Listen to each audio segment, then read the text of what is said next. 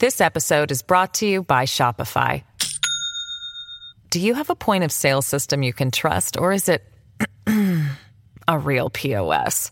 You need Shopify for retail. From accepting payments to managing inventory, Shopify POS has everything you need to sell in person.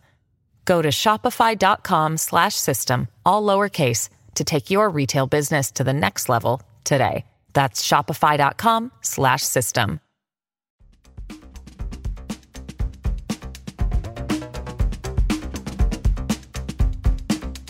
Tribunito presenta las noticias más importantes del día.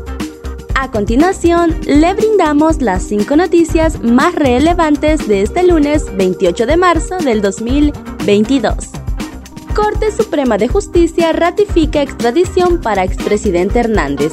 Los magistrados de la Corte Suprema de Justicia confirmaron este lunes que procede la solicitud de extradición a Estados Unidos del expresidente Juan Orlando Hernández luego que declarara sin lugar un recurso de apelación presentado por la defensa del exmandatario.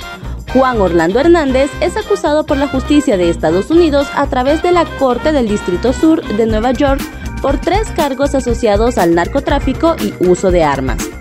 Por unanimidad de votos se concede la extradición en relación al cargo número 1 y por mayoría de votos en una relación de 13 a 2 en relación a los cargos 2 y 3 que fueron formulados por la Corte del Distrito Sur de Nueva York, declaró el portavoz del Poder Judicial Melvin Duarte.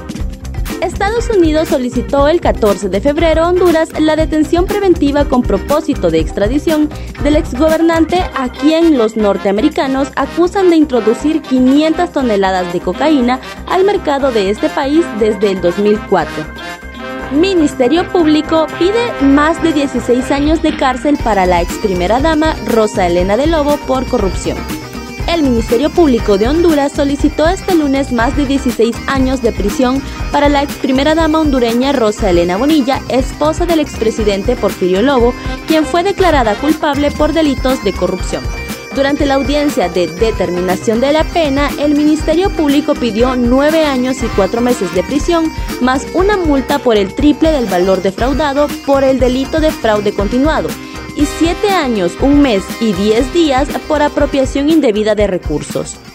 También pidió la inhabilitación para obtener subvenciones, ayudas públicas, contratar con el sector público y gozar de beneficios o incentivos fiscales o de la seguridad social por el doble del tiempo de pena de prisión impuesta, así como la responsabilidad civil, según un comunicado especial del Poder Judicial. This episode is brought to you by Shopify. Do you have a point of sale system you can trust, or is it a real POS?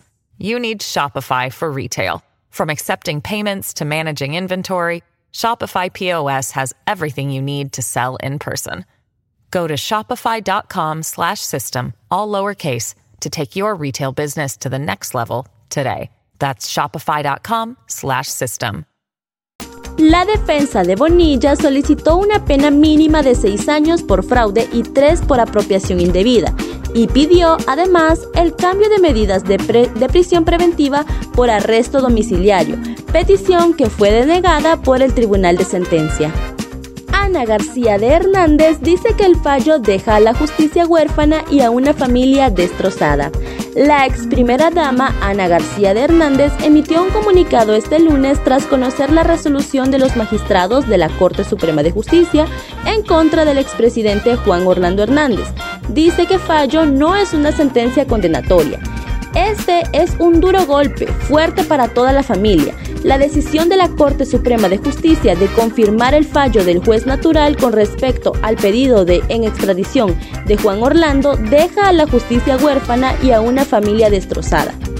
Avión utilizado por la DEA será para la extradición de alias El Teto el avión de la propiedad del Departamento de Justicia y que es utilizado por la DEA que llega este lunes a Tegucigalpa será para la extradición del Oscar Fernando Santo, alias El Teto, de 35 años de edad, por suponerlo responsable de delitos relacionados con el narcotráfico alias Teto Santos, fue capturado en una vivienda del barrio El Cedro en el paraíso Copán el pasado 23 de agosto del 2021 tras ser pedido en extradición por Estados Unidos.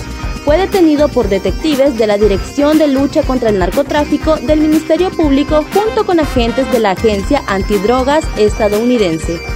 El antes mencionado es pedido en extradición por el delito de conspiración por fabricar y distribuir 5 kilogramos de cocaína con la intención, conocimiento y causa que dicha cantidad de alucinógeno sería transportada ilegalmente al territorio estadounidense. Además, se le vincula por nexos con familiares de los Valle Valle. Bolillo Gómez hasta el 2026 confirman directivos de la FENAFUT.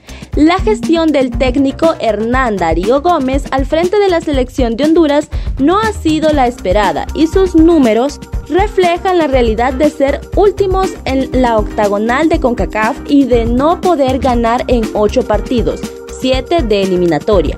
Honduras, de la mano del bolillo, ha perdido 7 encuentros y empatado 1, recibido 16 goles y anotado 5 para un porcentaje de efectividad del 4%. Para conocer los detalles puedes ingresar a nuestra página web y seguirnos en las diferentes redes sociales. Muchas gracias por tu atención. Estas fueron las 5 noticias más importantes del día.